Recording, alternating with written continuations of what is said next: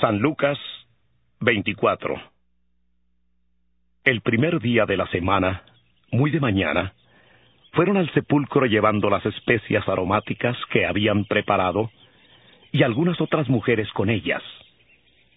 Hallaron removida la piedra del sepulcro y entrando no hallaron el cuerpo del Señor Jesús.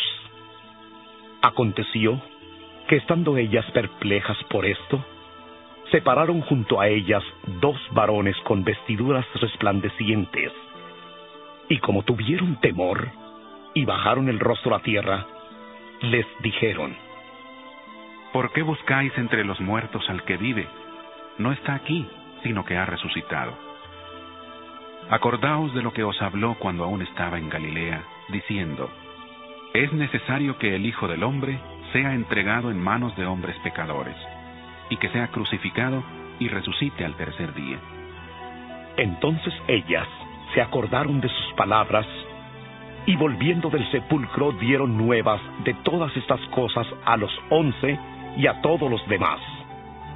Eran María Magdalena, Juana y María, madre de Jacobo, y las demás con ellas, quienes dijeron estas cosas a los apóstoles. Pero a ellos les parecían locura las palabras de ellas, y no les creyeron. Pedro, sin embargo, levantándose corrió al sepulcro, y cuando miró dentro, vio solo los lienzos y se fue a casa maravillándose de lo que había sucedido. He aquí, dos de ellos iban el mismo día a una aldea llamada Emaús, que estaba a sesenta estadios de Jerusalén. Hablaban entre sí de todas aquellas cosas que habían acontecido. Y sucedió que, mientras hablaban y discutían entre sí, Jesús mismo se acercó y caminaba con ellos.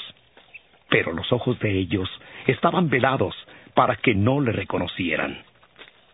Él les dijo, ¿Qué pláticas son estas que tenéis entre vosotros mientras camináis? ¿Y por qué estáis tristes?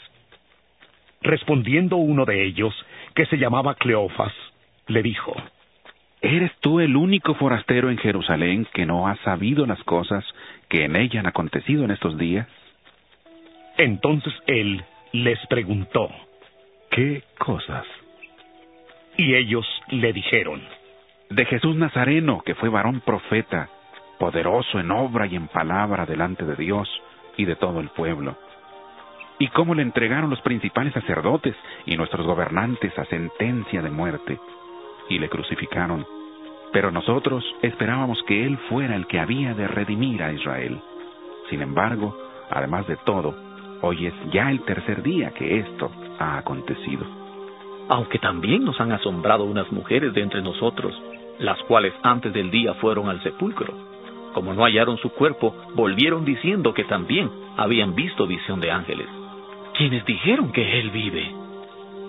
Y fueron algunos de los nuestros al sepulcro, y hallaron así como las mujeres habían dicho, pero a él no le vieron. Entonces él les dijo, insensatos y tardos de corazón para creer todo lo que los profetas han dicho. No era necesario que el Cristo padeciera estas cosas y que entrara en su gloria. Y comenzando desde Moisés y siguiendo por todos los profetas, les declaraba en todas las escrituras lo que de él decían.